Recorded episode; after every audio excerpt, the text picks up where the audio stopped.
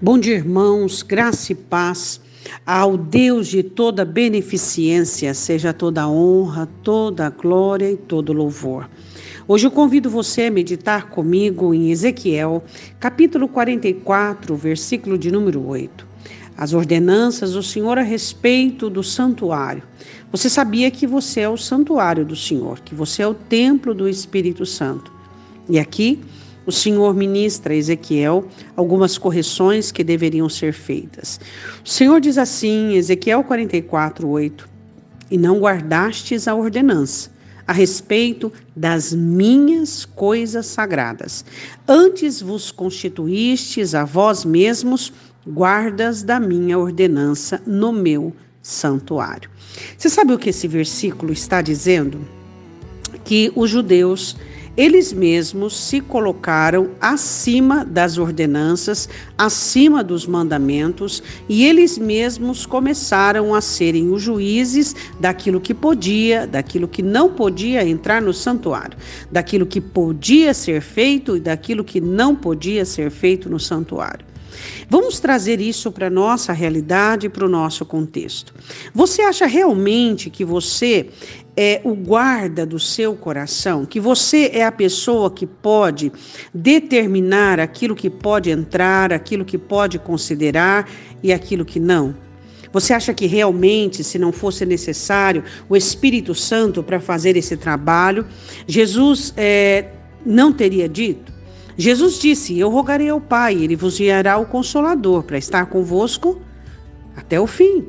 O Espírito Santo, que é o guarda do nosso coração e da nossa alma, ordenado por Deus. É Ele quem define aquilo que deve ficar e que não deve ficar. É Ele quem decide, quem determina as coisas como devem funcionar. Você prestou atenção no versículo? Ele diz: Vocês não guardaram ordenança a respeito das minhas coisas sagradas. Ou seja, será que você entende quais são as ordenanças? com respeito às coisas sagradas de Deus na sua alma. O que é sagrado de Deus na sua alma? A fé, o amor, a salvação, tudo isso tem ordenanças. A graça, como você trata tudo isso, como você convive com tudo isso. Quantas vezes você permite sentimentos e emoções que são totalmente contrários e nocivos às coisas sagradas de Deus que Deus tem depositado na sua vida? Quantas vezes a ansiedade uma forma contrária, é um culto a, a, ao dinamismo, é um culto ao servilismo, a ansiedade é um culto ao existencialismo, onde nós preterimos a fé, preterimos a confiança em Deus e nos colocamos é, em uma situação reprovada. Nós precisamos entender, o Senhor diz assim: vocês se constituíram vós mesmos guardas da ordenança do santuário. Ou seja, nós não podemos definir nem decidir como vai ser a nossa alma no sentido de aprovação e reprovação.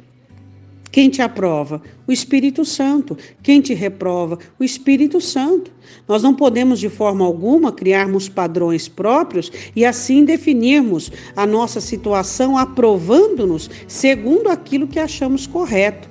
É isso que diz o texto. Oremos. Pai, em nome de Jesus, nós te louvamos e te agradecemos pelo privilégio de recebermos a tua palavra. Amamos a tua palavra mais do que a nossa vida e te agradecemos pela revelação desse texto.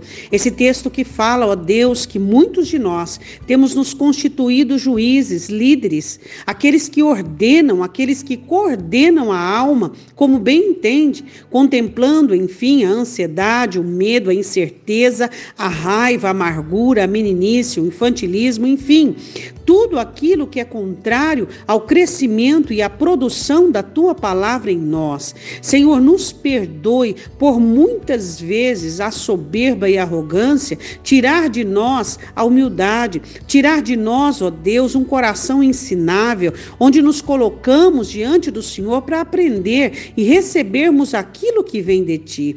Então nós te pedimos em nome do Senhor Jesus. Queremos declarar agora que o Espírito Santo de de Deus, é que é senhor da nossa alma, é que o guardião da nossa alma, aquele que nos guarda, que nos livra e aquele que é a, aquele que julga, que atribui em nós, Senhor, a aprovação ou reprovação. Eu te peço, Pai, em nome do Senhor Jesus, livra-nos de querermos o lugar do teu espírito.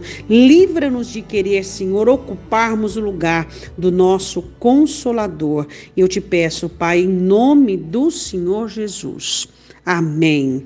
Ao Deus de toda beneficência, toda honra, toda glória e todo louvor. Um ótimo dia, Deus te abençoe, em nome de Jesus.